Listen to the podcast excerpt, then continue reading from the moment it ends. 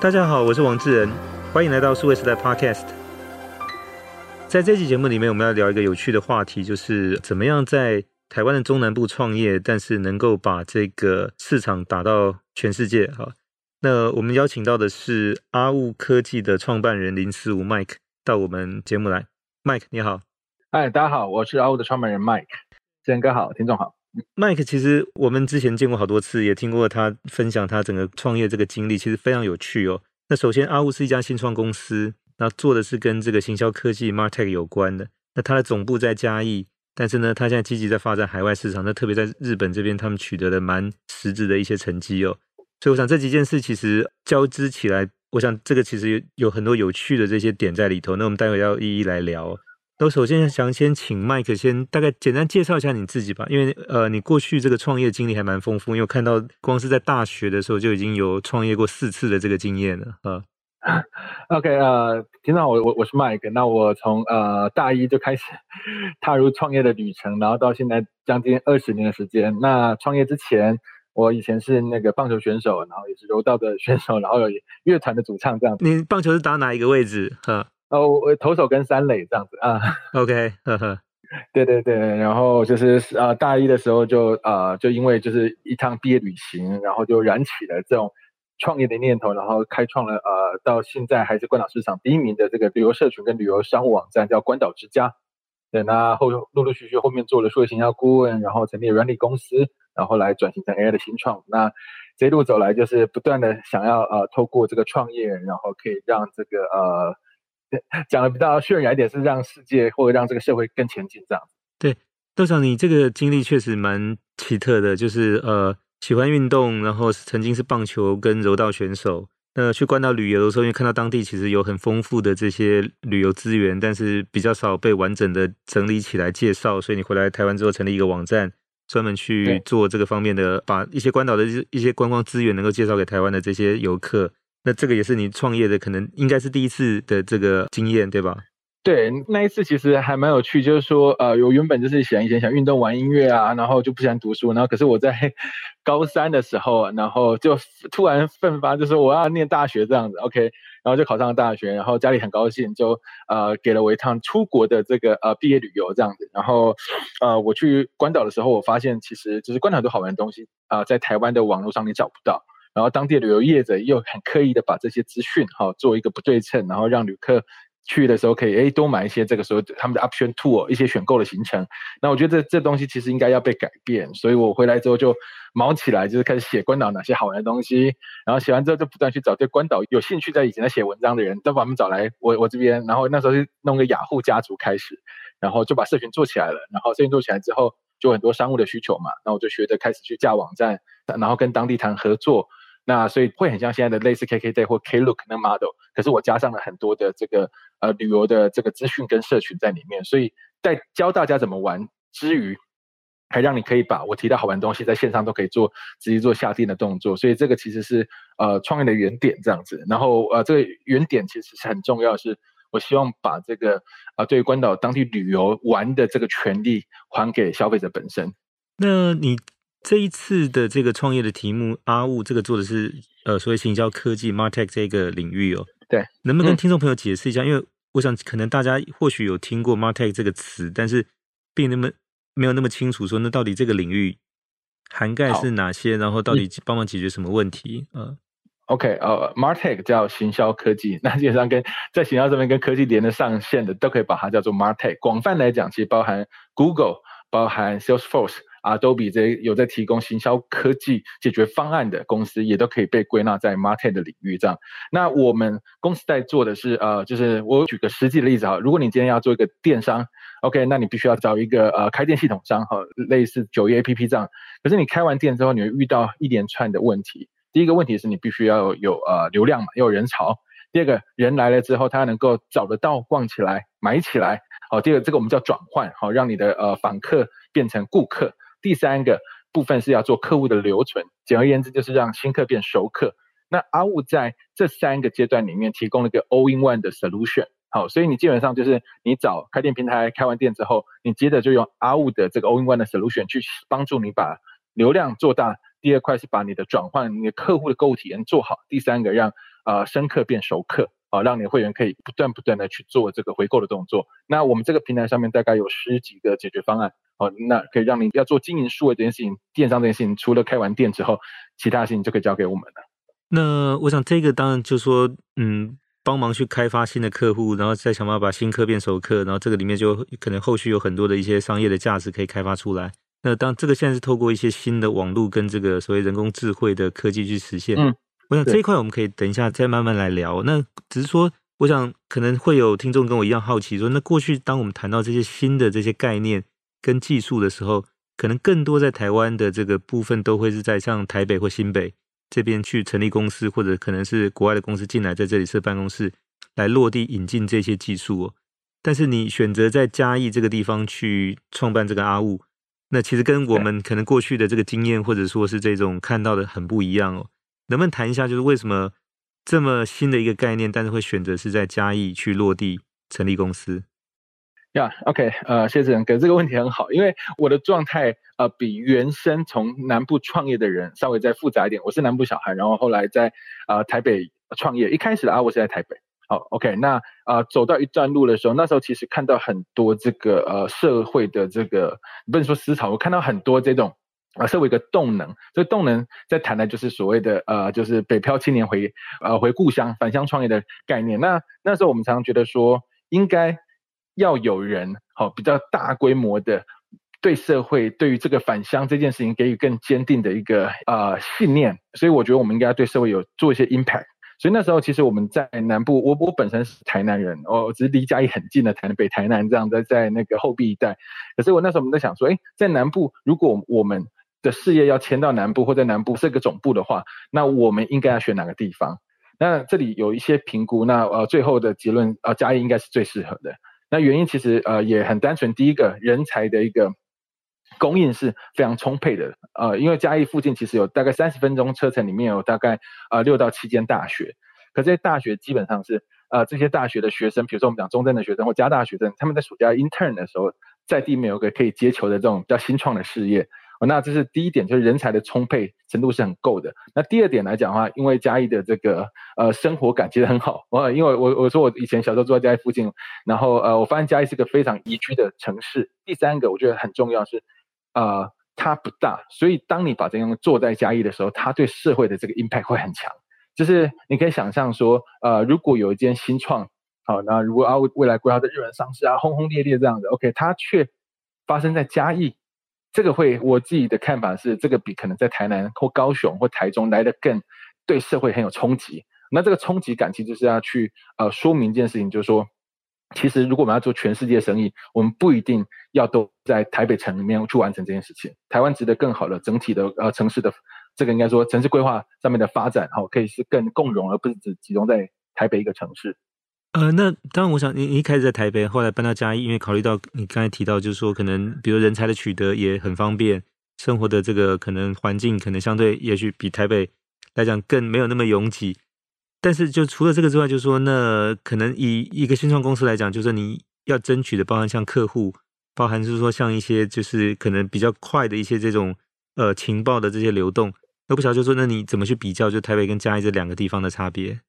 啊、所以呃，谢谢正哥。所以这个里面我们在规划上其实是有一些不同的规划。比如说，呃，第一件事情，我我们在台北还是有业务团队，那可在嘉义来讲会有很多的 R&D 的团队啊、呃。因为其实我们主打的其实主打的概念是，就是南部的呃生活嘛，然后呃台北的薪资做全球最前沿的产品啊、呃。所以我在客户的取得上面，呃，在在团队的分布上面来讲，其实我们是有做一些分布，在南部主要会是 R&D，那北部会是 Marketing 啊 Sales 哦、那呃。更别说是那海外的话，其实呃，因为我们又面对是国际市场嘛，所以当我们面对国际市场的时候，其实啊、你在台北或在嘉义，我觉得它没有什么，基基本上是没什么差别的哈。因为这个是呃，我们面向国际市场的时候，是你在台北跟嘉义，并不会帮助你取得什么样的客户。那如果谈回来在啊、我们产业的情报的部分，因为我们是这个产业里面呃提论述最前面的人。所以基本上来讲的话，其实不不太需要去参考太多的对手的这些情报，因为呃，我们是完全就是我们是走在这行业最前面的的公司，所以这应该是他们反而要比较担心，所以怎么来了解我们在想什么才对。哦，所以因为像一般做这个 R&D 研发的这个团队，应该是想办法让他不要太被打扰，让他有一个比较安安静的这种环境。那当然相对来讲，那这个应该是嘉义比起台北要有优势的地方。那你的业务团队其实更多还是放在台北，因为这边要跑客户啊，或接触市场，可能是比较方便。嗯、所以我想你做了一个这样的一个分隔，其实相对来讲还算是各利用到当地的这个就是一一个特点这样子，其实也是一个有趣的一个规划哦。对啊，在嘉义生活是蛮幸福的，其实 工程师也会很喜欢啊。对，没错，因为我我最近其实碰到好多的外商公司，他们也都分享，就是从去年的这个五月一级升三级之后，不用进办公室，那就很多他们的这个工作人员其实可能就搬到从台北就搬到可能第一个郊区哦，比如莺歌三峡，甚至有搬到什么台中啊、彰化去的。对，因为反正透过这个网络连线，在哪里都一样，但是呢，你可以选择一个相对更舒服、更自在的一个环境哦。那当然，这个其实也是透过这种网络去，呃，我想就是说，不光是你们去解决客户的问题，其实包含你们自己内部的这种人员的分工，其实也利用了这个城市的这个不同，呃，去帮研发、帮业务团队，它可以在不同的这个城市。那回过头来就是说，呃，我也看到说，在你们的这个投资者里面，其实蛮有趣的哦，就是像包含詹宏志先生、包含沙正志先生、包含邱俊邦先生。那当然，我想，因为詹先这个大概很多人都知道，但是像沙正志跟邱俊邦，这个大概是要我这个年纪以上才会听过这个名字哦。因为沙正志他其实之前最早在 Oracle，然后后来在 Netscape 成立。那 Netscape 其实对很多现在年轻人来讲都算是网络界的上古神兽了，因为他是 很早以前。那邱俊邦因为是很早期的这些半导体的这个产业里面的这个老将哦，那就是更是上古神兽，更早以前。所以，那我比较好奇说，那你当时。怎么找到他们，或者说他们为什么会想要投资阿物？因为这些其实呃是很不同的这些领域的这些人，那怎么样跟你在做这个行销科技是能够连接上来？对，呃，这个那时候的呃一个脉络，其实是我们在台湾经历了一次很严重的募资失败。OK，那次总之就是反正就是呃失败，就是我反正我们就被创投给耍了这样子。OK，那时候我想说哈。真的就要这样结束了吗？这样，然后那时候我就说，如果今天我们要失败，我也要被全世界最顶尖的投资人告诉我这不 work。那所以那时候我就想说，好，那我就去矽谷一趟啊。那去矽谷的时候，很谢谢这个我们在当地的这个呃科技组啊。那那时候呃，他替我们安排了这个呃去面访了 SVT Angel 的一群的这个 investor。那时候我就他们就提了个名单给我。告诉我说，问我说哪些人是你呃希望见面的？那时候我就列了三个人，一个是呃沙正志先生，因为他是 software 背景的嘛，而且我觉得他是当时在啊、呃、整个这个呃矽谷，甚至台湾就是台湾人里面最懂软体的其中一位。第二个呃是邱俊邦，那邱俊邦先生因为他呃投资一个防毒软体公司，其实获得一个非常大的成功。那我相信他对这个 software 的生意他也是熟悉的。第三个人其实是胡立明。胡立明是 ADMate 的这个呃呃共同创办人，那 ADMate 是在美国上市的这个 FinTech 的独角兽。那当时我觉得这三个人应该是台湾人里面最懂软体的人。那我就飞到矽谷去，然后然后呃去找他们 pitch，然后最后他们都变成我们的投资人。哦，那这个其中一个很大的原因是因为他们看到了呃阿五不只懂技术，哦，而而且我们更懂市场跟客户。这一点其实是他们很少很少看。他说过去在呃台湾有技术。能力强的团队基本上离市场都很远，好，那对客户啊，能够卖技术这件事情也都是非常非常远。所以他他们看到说，呃，第一点来讲的话，就是呃，阿五有很强的技术，而且很懂市场跟客户。第二点很关键就是日本，就是这家公司是志在不是只是志在台湾，而是要 go global，而且是到一个亚洲最大的市场之一。那我觉得这两点来讲的话，呃，让他们几位投资人觉得说，对阿五是值得被帮助跟值得投资的团队。呃，我想那趟去应该去之前压力很大，就是说因为只能成功，没有就是，所以呃，那当然就是这样听下来，就是说这个结果当然是一个好的结果。那特别说，因为你你刚才举的这两位，其实都是在业界，跟一个在软体跟网络，一个在半导体业，其实都是非常知名，然后有很有成就的这个前辈哦。那他们愿意就是相信你的这个计划，并且投资，我想这个其实是一个不容易的事情。但是当然。呃，也因为这样，其实也解决你当时的这个募资的问题，能够公司顺利再往下走哦。那回过头来，就是我们谈到，就是他们看中你的这个所谓技术跟市场的部分，其实也是你一开始提到这个所谓行销科技这个领域哦。那能不能跟我们听众也分享一下，就是那行销科技的这个领域里面，目前碰到的大概大家共有的一些问题，或者说可能亟待被解决，或者还没有被满足这个需求，可能从你的这个角度来讲，就是现在大概都是在解决什么样的问题比较多？嗯。好，呃，我认为第一个很重要的一个议题，是我们整个行业很沸腾的议题，叫做呃 cookieless 的问题。就是说，呃，这个问题白话文讲，就是说，比如说，呃，过去呃十年，哦，这个我们这行业有一个很重要的论述跟呃立即点，叫做在对的时间给对的人，啊、呃，然后给对的产品。好，那这种就是所谓的广告投放更依赖这样一个技术。可是因为个人隐私权保护的这个呃意识。整个是高涨，所以在二零一八年开始，呃，颁布了一个叫做《个人隐私权保护法》。那在欧洲叫 GDPR，美国叫 CCPA。那台湾其实也也有各自法的很多规定。那这个规定里面有一点特别是限制了，呃，叫做用以 cookie 第三方 cookie 来追踪很多人跨屏跨域的一个呃行为跟资料交换行为。简而言之。哦，我我讲个例子好了，就我想大家应该 会有感觉。例子，就比如说我今天在某个内容网站上面，我在看一则这个车子的呃新闻，看完之后我回到 Facebook 上面，全部都是车子的广告。这个其实是发生在我们这个生活之间，其实很常发生的情况。这种 retargeting，这种叫做追踪你在外站回到啊、呃、Facebook 给你投递对的广告，这个行为其实是。已经开始被高度的一个限制，这种追踪的行为，像之前 Facebook 还要告这个 Apple，我就说啊，你不可以这样子呃，用这种方式来阻挡我做资料的交换，因为 Apple 要求呃使用者用户在同意被追踪前，一个程序是严谨的，而不是一个傻傻只是按个 OK 而已。那这样子就代表了很多这个行业很多过去呃利基啊哈，这个这个论述的利基点被摇晃了，所以。呃，就会很多公司说，哇，过去因为我这样子广告才投的很准啊，因为我这样我才推荐商品推荐的很准啊，那现在不这么做了怎么办？啊、这是我们这行业近近几年来遇到一个很核心的问题，这尤其这一两年。那现在就是说这个呃，把这个所谓的 cookie 这个饼干要拿掉，已经是一个就是不可逆的，就是它只是时间的问题哦。那当然，我想这个也是很多在做这个所谓网络行销的公司。呃，再想办法找到，就是那可以怎么来解决，或者有什么样一个替代方案？那从你们现在的这个做法来讲，会是怎么样去处理这个所谓 cookieless 的这样的一个情况？对这个部分来讲，我觉得我们先问了一个更提早的问题，就是说你要给使用者一个很好的推荐或了解他的意图，你需要那么多的资料跟个人化的追踪吗？我们从这个点上面去思考这个问题，然后我们就回过头来看，哎，实体的世界其实看起来是有解决方案的。呃，我们再回顾我过去很好的这个购物体验，一个好的店员，他其实看我从他的货架上拿了一件衣服，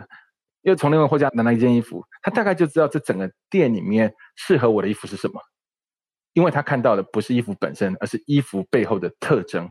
那在数位来讲，我们可以叫标签。好，这些衣服来讲，比如上面啊，我举个例子好了，我这两件衣服，他都看到有枪与玫瑰的图腾，OK，然后又是黑色的，又是紧身的，然后是什么价格区间的。他大概就截取到很重要，我要买一个商品的意图是什么？那这个意图是不需要在他这个客人进到店门前，我就要去了解说他昨天跟谁吃饭，前天看了什么文章，大前天跟谁约会。我们不需要这些个人化追踪，其实我们也可以通过他进到网站之后一两个行为，就很快速的去了解到他的意图是什么。所以我们基本上称之这样的技术叫商品理解。我们透过理解商品。背后的特征去理解使用者的意图，那不用做到个人化的一个追踪。呃，那我想这个其实也是一般，就是说我们要了解一个人，当然比较快，说让他可能去填写一些个人资料，或者说如果不是填写个人资料，你可能就看，呃，比如他的这个书柜上面是哪些书，或者他出门的时候可能穿什么样的衣服，或者他衣柜打开大概都是什么样，大概你可以从他使用的这些物品里面大概去分析了解这个人。那、嗯、对，那刚才其实你提到，就是类似像这种，就是我其实不是让这个人去填写这个资料，而是说从他身边使用，或者说他看的这些书里面去归纳、去分析，说那这个人可能会是什么一个特性，或者说有一些什么样的偏好的一个呃，是这样的意思吗？对，呃，这个比如说我举个我举个实际例子好，如果我们的网站每一个在卖的商品，它都有很完整的标签，我上这里稍微我来解释一下标签好了，标签一般来讲可以分成。呃，隐性跟显性，显性通常代表的是它的规格，比如我们讲一件呃一一双 Nike 的鞋子好，它可能它的呃显性标签叫做 Nike 型号、颜色、材质、价格，这叫显性标签。隐性标签谈的是场合、风格、或者是什么名人代言过。我我举个我们实际的一个呃客户的例子，比如说我们从他给我们的资料里面，我们看到的显性标签来讲的话，可能就是我刚才讲的型号啊，那它是一双 Nike 白色鞋子。从隐性标签，哦，我们挖到了穿这个鞋子啊、这鞋会有名，是因为孙云穿过，它叫孙云鞋。OK，然后它的特色是增高显瘦，那让它腿可以看起来很长。那如果一个商品都同时能够把显性跟隐形标签都呈现出来的时候，当使用者点了这个商品，又点了另外商品，假设它重复的词都是 Nike，然后白色显瘦增高的鞋子，养或者都是孙芸芸穿过的，你要去再推产品给他，其实你就会非常简单，因为你只要把这几个标签拿去 mapping 你网站其他在卖的商品，哪一些呃商品的标签跟这个标签是高度关联，你推给他，基本上成果会非常好。呃，所以简单来讲，就是说先让看不见的东西被看见，然后让看得见的东西被归纳分析，就是。大概是像这样的意思，对，而且那个那个那个他那个好啊，那个好不是一般好，因为我们其实有跟这种做个人化追踪的这种商品推荐的公司 PK 过好几场，基本上我们通过这种商品理解，哦，通过商品标签去理解使用者意图的模式，我们呃在推荐的这个最后我们叫转换率，就是我推荐给你的商品，最后你会不会买的这个比例，甚至都比我们的其他做所谓的我们讲 cookie 追踪的这种个人化侵犯个人化隐私的公司推荐结果都来得更好。那这个需要的能力是什么？我想，当然这个技术是一个基础的，但是呃，包你刚才提到说，它可能更多的是要去找到那些没有标出来的这些特质。那那些应该不是技术人员的强项，那应该是更多是对这种所谓的呃市场、对消费、对这个所谓的产品、对行销有更多概念的这些，就是他不是在这种写 code 的这些人，而是应该是说他可能是对。消费者的洞察这个事情有更多的这种认识的这这些人，没错，这个其实就会来自于一个很呃很核心。当然，这里面要去理解这些商品的内容，去把这些字摘出来，它当然是跟 AI 跟 NLP 自然语言理解的技术有高度关系。好，那这里面其实呃包含了像我们自己在做，它就会有资料源你要广，比如说这双鞋子，客人给你的可能只是基本的规格，叫做显性标签。那如可是如果你把这双鞋子在啊、网络上其他的一些评论啊、开箱文都抓回来的时候，你就会从中间开始发现到，很多人都要评论看，哇，真的可以增高，可以显瘦，哇，孙芸芸穿过，所以这个我觉得它基本上来讲的话，我们呃用的方式基本上是以大量的数据去理解这个商品如何被讨论，如何被呃评论，然后在里面去再找到这些所谓的比较显性的这一我们叫意图啊哈，在这种购物的意图的表现出来。OK，呃，那像这样的一个做法，当然我想。它也需要透过结合技术，然后结合就是可能对这些行销跟商品理解的这个两方面哦。那能不能谈一下，就是说，那你们其实在日本市场也花了很多的力气。那为什么就是说日本对阿物的这个发展来讲，有一个像这样的一个重要性？就是你们最初是怎么样一个考虑？嗯，好，那个我们最初其实在看整个我们在亚洲的一个扩张的计划，然后。啊、日本市场，我想台湾人对日本是非常非常熟悉的，可是我们很少用比较 commerce 的角度去看这个市场。所以那时候其实是，呃，我们是用这种叫做呃这个市场的一个规模的评估去看，深入去看这个市场之后，发现几个很重要的指标。第一个，它的呃零售跟电商的这个渗透率，好、呃，这 penetration 大概呃七到八趴而已，可是成长蛮快的。第二个是它数位广告，哦、它数位广告。跟这个传统广告的这个比例，那时候呃，那时候我们几年前看的时候，大概是二三十趴而已，数位广告才占了三十趴而已。哦，那可是它的成长的那种成长率是非常非常快的。可是你可以去回过头来去看台湾市场、美国市场或中国市场，其实这个数字都已经啊、呃、是超过。就是日本相对来讲，简而言之，市场很大，可是它的这个呃，我们讲这个电商或这个数位行销的呃市场，还在相对于中国或美国或台湾，相对于。这三个国家来讲，相对早期，所以它是一个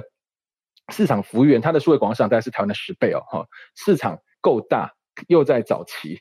又又在成长的早期，成长又很快，那这种市场，我觉得我们就必须要很认真的去呃思考要不要进入日本这件事情。这是第一个是市场，第二个是出场，对于投资人而言，呃，新创公司的出场是非常重要的。好，那所以一般出场有包含并购啊，包含上市。那在日本，呃，在我们的行业里面，并购其实是很常发生的。哦。所以比起台湾啊，相较于台湾，第二个它出厂今天要上市，日本的这个呃东证了哈，呃给这个呃日本这个资本市场给呃这种 AI 或者是这种 software 就是软体的公司的这个估值非常好。哦，他们的所谓的 PE ratio 都可以到大概平均可以到八十到一百倍之间哦，所以对于第二段就是对于出场这件事情来讲，对投资人来讲，其实它又是一个非常非常好的一个呃，算亚洲很棒的市场哦。那这两个原因如果都具备的话，我觉得这个市场是值得去尝试的。对，那我想这个外界有有一种说法说，因为阿物总部在嘉义，所以是等于从阿里山 然后到这个日本东京富士山，就是。那当这个比喻蛮贴切，但就是说，那这一条路怎么走过去？因为你有谈到说有两个前提，第一个是说考虑到它这个市场的这个渗透率其实还不够，所以存在有机会；第二个说考虑到将来如果要上市，它其实它这个资本市场所以给出的这个本益比跟条件相对也是比较优厚的。但真正到公司的业务要到日本去落地，可能这个过程是怎么进行呢？哇，这个过 程其实我觉得最大第一感触是时间感的问题。就是原本呃，你知道，如果是我们今天去美国做生意，就杀就冲啊，然后你只要你的东西好了，哎，很很快就找到 POC 对象，然后就哎就就能够 kick off and run 嘛，就是就开始启动。可到日本市场，哇，我发现你必须要把所谓的商业的 in infrastructure 好做好啊，所以 infrastructure 是代表呃你公司甚至你公司设定在哪设立在哪里，然后谁是你的。呃，你的银行开户是哪间银行？然后你的顾问是谁？你的投资人是谁？谁来认可你？因为日本是一个 trust base，就是以信任为基础的一个市场，所以它前面你必须要花很大的功夫去做一个 deep dive 吧，就是一个深跳跳深深浅这样的，去好好把这些所谓的所谓的商业的基础建设跟关系把它做得很好。所以一开始我们在台湾运用的就是，呃，过去啊、日商在台湾负责台湾投资的这些投资人。那包含呢，就是呃，所有你身边啊哈，你能够呃问得到的，就是跟日本有关系的商业关系的人，我全部都想办法把它弄一圈出来。所以我我的第一群熟悉日本市场的，能够带我们进日本市场的这些 mentor 或朋友就出现了，这是我们的第一步。那第二步呢？还有第三步。啊、OK，有有有有有。对，那第二步当然就是因为这些人其实很有趣的地方，这些人大部分也就是你很好的一个 bridge，所以你透过这些人再去认识。当地日本的很多的这些 partner 啊，然后日本的朋友的时候，我们就从这里再把人脉网再拓出来，然后同时 in the meantime 我们就去参加很多的不同的日本的国内的类似那种世贸展这种，然后是我们行业的展览，我们实际的就是呃跳进去这个市场，开始认识人，然后开始想办法找客户，然后好不容易找到了第一间的这个呃日本的 POC 愿意付钱 POC 的客户叫 Shoplist，那是我们在日本的第一个客户。那这个客户基本上来讲的话，就是 我们就想尽办法，就是 去符合很多我们讲 Japanese quality 这样的日本的药的品质。我发现这个中间是有蛮多的落差，比如说呃，甚至说我们呃，我们中间的所谓的 API，就是我们的技术说明文件，台湾人会觉得，诶，台湾的标准，我觉得我们已经写得很好。日本会把从你看着文件，去把每一个你文件可能衍生问题都问得一清二楚，所以我们过程中其实有很多的呃进步，都是让阿物的这个产品的水准可以达到日本的标准，然后进而去完成一场成果还不差的这个 POC。那这个过程当中是不是也要学习日语，包含有很多的沟通，其实可能不一定用英文能够完成。哦，对啊，基本上都讲日文啊。我在在日本来讲话，基本上呃，虽然我自己不是呃讲日语的，我我我是讲英语的，可是因为很幸运的，我在很早期的时候，我就在台湾找到一种很特别的，不能说呃物种，应该说很特别的这个呃的人才，他们通常都是比如说台日混血，哦，台日混血，那他们通常会讲中文很好，日文也很好。那有些还在国外读过书，是等于三语系的的一个 人才。所以我们一开始我们经常在台湾有这样的人才，然后配上在台湾一些，其实台湾很多人在日本工作过，在日本当地工作过回台湾的人，我们就这样组了第一批团队来对应日本市场的需求。所以我想这个其实也等于说，不能说是所谓的在地化，但是起码是说他可能比较接近到这种在地化的这样的概念，然后他对台湾其实也熟悉。等于作为你们进军到日本市场的一个很重要的一个刚开始的第一批的这个部队，或者说可能在当地能够驻扎下来的这个一个很重要的一批人才。没错，没错。然后我们再往下一步，其实就真正落地了。就我们从一家客户，然后变十家、二十家，基本上是接下来是呃第三步，就是日本在地的一流好手。这个是我们在日本很重要的一个 milestone，因为现在阿物在日本有四个 VP。就是副总等级的的主管，而且这四个人在我们的行业里面也都是一号人物，所以基本上我们现在阿物的主体在日本，基本上是用日本人为一个主体在运作我们的生意。那我我比较好奇是说，那有什么样在日本市场，包含这些客户所累积一些经验，回过头来对你们在台湾这边的服务客户是有帮助？那同时就是说，台湾这边不累积服务客户的经验，能够哪些在日本那边能够帮助你更好的服务当地的这些客户？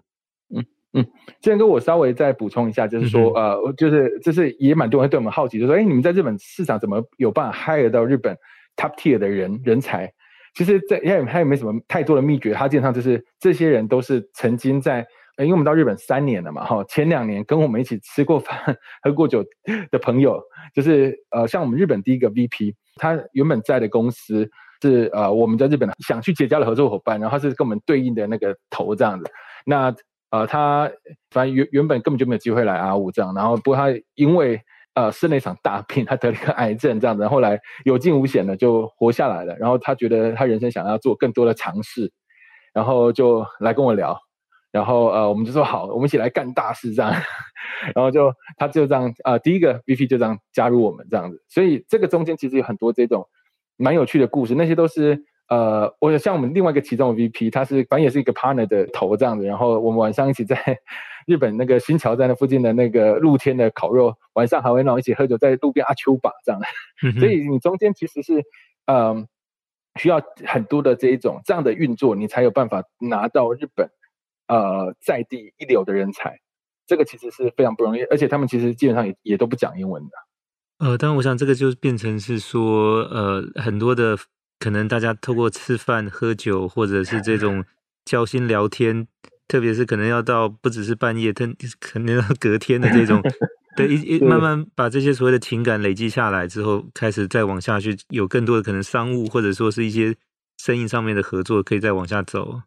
对啊，对啊，对啊，这个其实是日本市场，我觉得非常非常需要沉淀的地方，就是尤其是阿物在日本市场的一个姿态，我们在进这市场姿态是，我们要成为这个市场的王者跟大王。所以我们要去 dominate 这个市场的时候，我们就不太可能只是像很多公司到日本一样，就找一个 country manager，然后找一些啊、比如说一些广告代理商帮你去啊、或者一些销售的代理商帮你去卖产品。我们基本上在日本，呃，百分之七十以上的这个客户是来自于直客。我们在日本是啊、很多人认识我们的，就是他知道这个业内人知道阿物这个品牌，所以我们在日本是做品牌，然后做直客生意的这种模式。这个是我们在日本在走的这种呃路线，其实是跟很多新创不太一样的地方。那您提到说你们在日本有四个 VP，那整个团队大概有多少人在日本？十二个人，十二个人，十二个人。呵呵，对。那所以这样的话，就变成其实还是相对还算蛮精简的，就是呃，但主要应该都是业务人员嘛。对，主要就是业务跟行销。OK，那但回到刚才那个问题是说，那有哪些台日之间，就是说彼此的这些客户经验是可以交流，或者可能可以就是帮助到就是另外一边的这个市场或者这种生意能够做得更好的？嗯。台湾的市场特性是客人的容错性高，所以很愿意跟你玩一些概念性的东西。所以你很多的概念，台湾的客人是愿意跟你一起尝试。那日本是反过来，日本是你要把东西做到很好，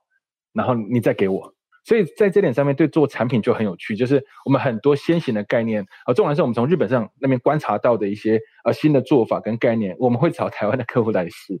那 就台湾的客人会通常很容易哦，OK，好好好，这个概念好。那只要你不跟他说太多钱的话，他们其实他们的客户是容错率很高的，就是他们愿意跟你一起试，把资料给你，然后让你去试出的模式，然后也很愿意相对的去当一个叫做 pioneer，我们不要不要讲白老鼠，叫 pioneer。那日本那边就是就是我们在台湾这边试完了，一切都做好了之后，日本那边会帮我们把这个东西做 fine tune。所谓 fine tune 就是那个 tuning 不是代表这东西有 bug，而是比如说我刚才讲类似技术说明文件串接的模式。然后呃，你这个包含 sales pitch 还是你行销的、呃、这些 pitch，呃，都要是非常的精准，而且是一次就要到位的。所以我觉得这两边的交织，其呃替阿物在产品上面其实也有带来蛮大的一个成长。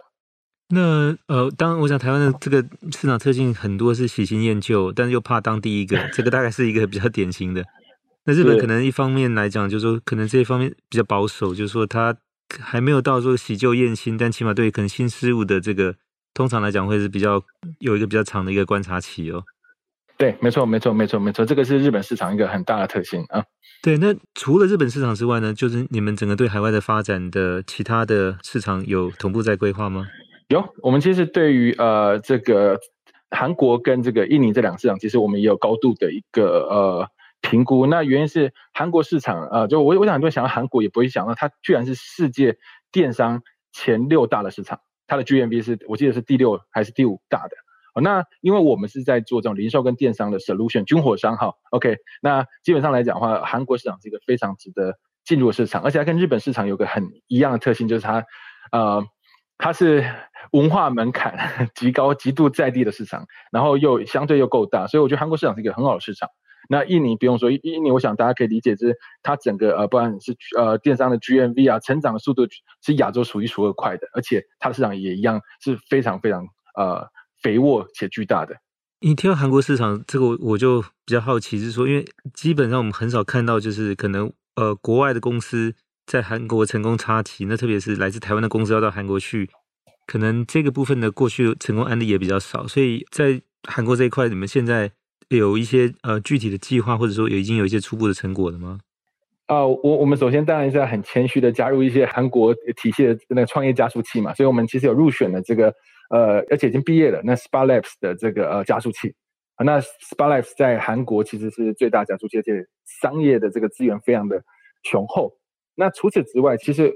这个是一个很有趣的事情，是，就是就是韩国跟日本虽然在呃民情上面可能有点对立，可是，在商业上面其实是呃是非常绵密的商业上的互动，尤其是 Internet，呃 Internet 更不用讲，那大家老板就是孙正义，所以其实，在商业上的互动，韩日其实是非常非常非常非常的呃热络，然后在这个投资，像我们遇过几个在日本遇过几个这个投资人，他们其实跟韩国其实是非常的紧密的，所以我们。通过加入这个创业的加速器，通过去 leverage 这个呃日本跟韩国之间的商业关系，我觉得我们呃是蛮有信心可以在韩国市场有一些成绩的。呃，你这个倒是一个有趣的做法，因为我想直接要从台湾去韩国，大概是稍微有点困难，因为过去台韩之间比较是竞争合作上是比较少，但通过日本去韩国这个事情倒是一个有趣的事情，因为虽然说好像日韩两边。经常有一些敌对或者是比较紧张的这个意识，但确实如你所说，就是他在商业上的这种往来合作，他追溯到历史是很长期的一个，对，对啊，对啊。那包括像韩国现在这些大的商社的这些所有的组织的概念，其实也都是从日本这边借鉴过来。Yes。那包括像三星早期这些技术从日本的三洋引进，就。就他又竞争又合作的这种，就是他呃看似矛盾，但是又分不开的这种，就是很纠结的这种关系，其实是很长期，就一直以来都是这个样子啊。嗯、没错，没错，对啊。那这个其实就是我刚才有提到，就是我们在日本遇到投资人很多，也都是韩国，同时是韩国很大的 VC，那也在日本设点投资日日本的团队，所以我觉得这个中间呃可以运用可以 leverage 的地方呃还蛮多的，可以去杠杆的地方是很多的。OK。那我最后想请问，因为你过去是运动选手，就是棒球选手，也做过柔道选手。我想，因为从刚才你的这个分享的经验来看，就是说这个其实好像给你在做事情的行动力上面有很直接的帮助。因为我也碰到过很多创业家，就是说他可以做很好的规划，PPT 也很漂亮，但是可能到要离开办公室的时候就会考虑很多。对。但是你刚才其实分享了很多，就是说，比如说要募资就直接杀到矽谷。比如说开发日本市场，就到当地去，可能跟这些客户去保干净，就是对你来讲，就是好像这一些事情就变成是非常的自然。就是当你有想到这件事情，然后付诸行动，它其实感觉是没有那么大的一个距离，就是它变成是一个相对是一个比较容易的事情了。对啊，就是那就球来就打喽。是，嗯，OK，呀，好，那很谢谢麦克今天在我们 Podcast 节目跟我们分享整个呃阿物。整个创业的这个过程，那包含从台北开始到嘉义，然后现在也进军日本，以及接下来规划还有韩国跟印尼的市场。